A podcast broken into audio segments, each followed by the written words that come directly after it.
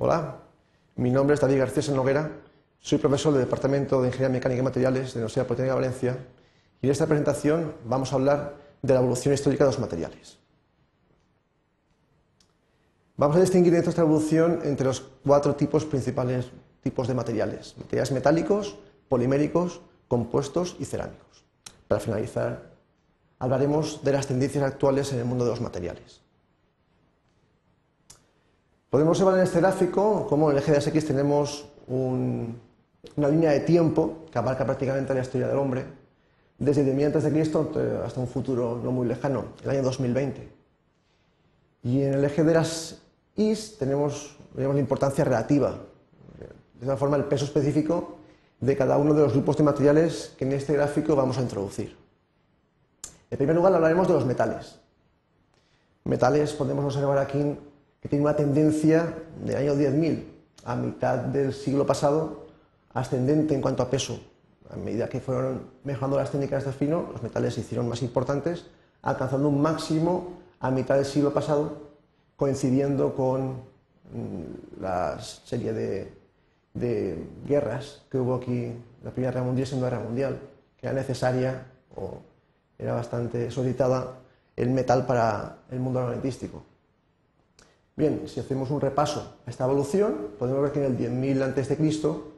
tan solo teníamos metales preciosos a nuestra disposición, oro, plata, que eran los únicos que se encontraban en la naturaleza en estado desoxidado. A medida que las técnicas evolucionaron, técnicas de afino, se empezó a, trabajar con el cobre, sobre todo para construcción de herramientas rudimentarias. Hablamos del 5.000 a.C., en la época de los egipcios.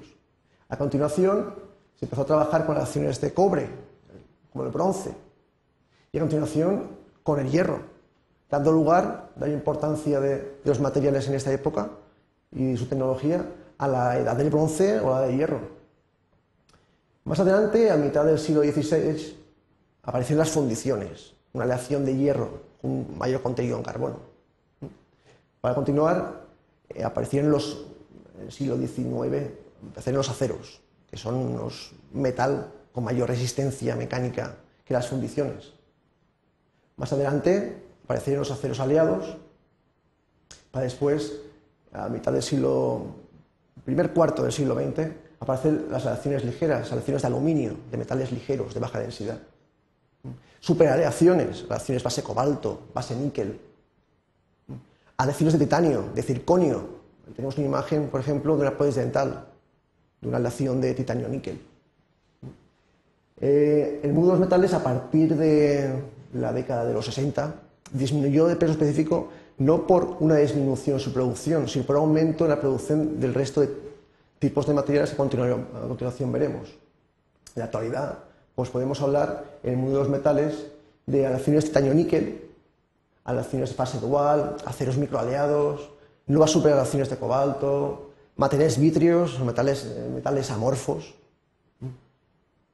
El segundo de los grupos de materiales que vamos a englobar, vamos a meter dentro de este gráfico, es el de los polímeros.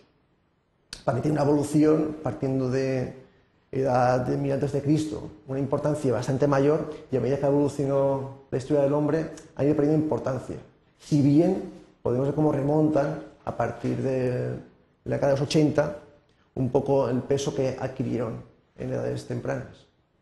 Para empezar, el antes de Cristo disponíamos simplemente de pieles y fibras. Entonces aparecieron las colas, eh, que provenían principalmente de la pezuña de burro.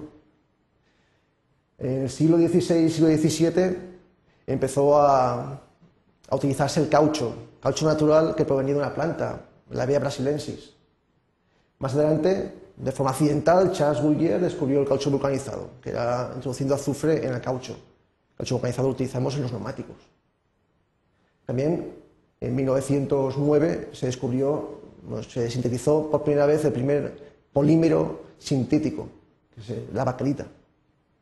A continuación, esta escalada de polímeros sintéticos dio lugar a la aparición del nylon, que todos utilizamos para cuerdas, el polietileno, para envases, para bolsas. El policarbonato, que es la base del, CD, el sustrato del CD. El metaquilato, utiliza mucho en el sector mobiliario. poliestireno, todo lo que es eh, cubertería de plástico, vasos, platos. Polipropileno, conocido como Tupperware, también se fabrica de polipropileno. La resina epoxi, el poliéster, también todos conocemos. Para después, estos plásticos que podemos llamar plásticos comunes, dieran lugar a plásticos de mayores prestaciones. En un primer modo, a plásticos polímeros de un alto módulo de elasticidad, porque era una de las carencias de ese tipo de material. Y más adelante, a polímeros de altas temperaturas. Estos nuevos eh, avances en el mundo de los polímeros han dado lugar a ese incremento de peso específico de los polímeros con respecto a otros materiales. El tercer grupo de materiales que vamos a incluir aquí en, este gráfico es el de los materiales compuestos. Bien, en primer lugar, podemos observar también cómo eh, en edad temprana tenían una cierta importancia, pero a mitad del siglo pasado carecían prácticamente de, de todo peso específico en comparación con los metales o con los polímeros. Para después, a partir de la década de los 70-80, volver a retomar vuelo con la aparición de nuevos materiales compuestos veremos. De esta forma, si hacemos este, este análisis temporal, el día antes de Cristo teníamos la madera.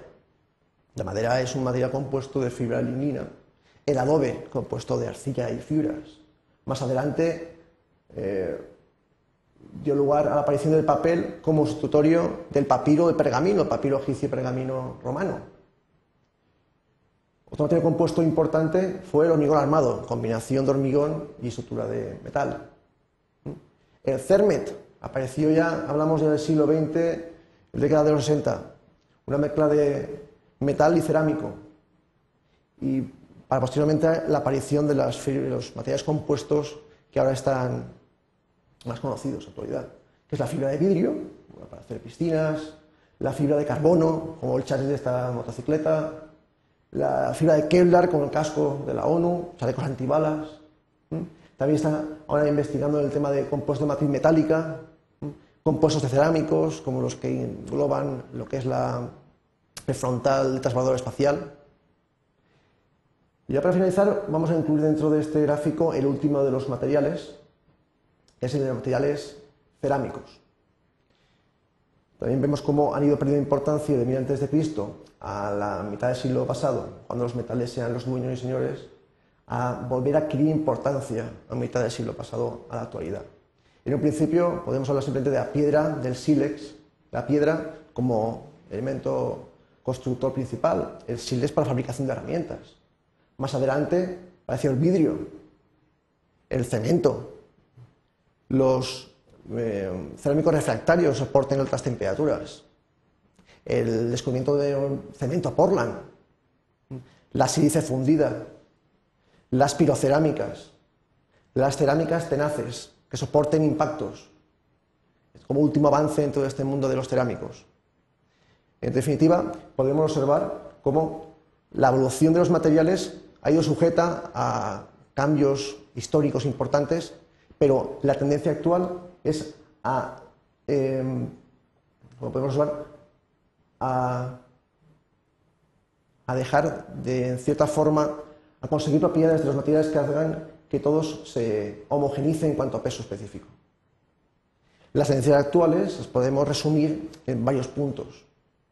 En primer lugar, una disminución de coste energético, una reducción de peso también, bajas densidades, los polímeros, un incremento de resistencia, estará buscando incrementar resistencias con materiales ya conocidos o con materiales compuestos, una reducción de la contaminación, todos somos sensibles a este tipo de, fenómeno.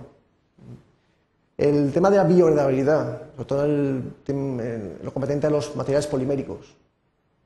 En resumen, hemos visto que los materiales han evolucionado a lo largo de la historia, que los metales, fruto de la revolución industrial y de enfrentamientos bélicos, han crecido de forma notable en mitad del siglo pasado, que los materiales compuestos resurgieron en consecuencia de la aparición de nuevos materiales y que la tendencia actual es el equilibrio entre los diferentes tipos de materiales.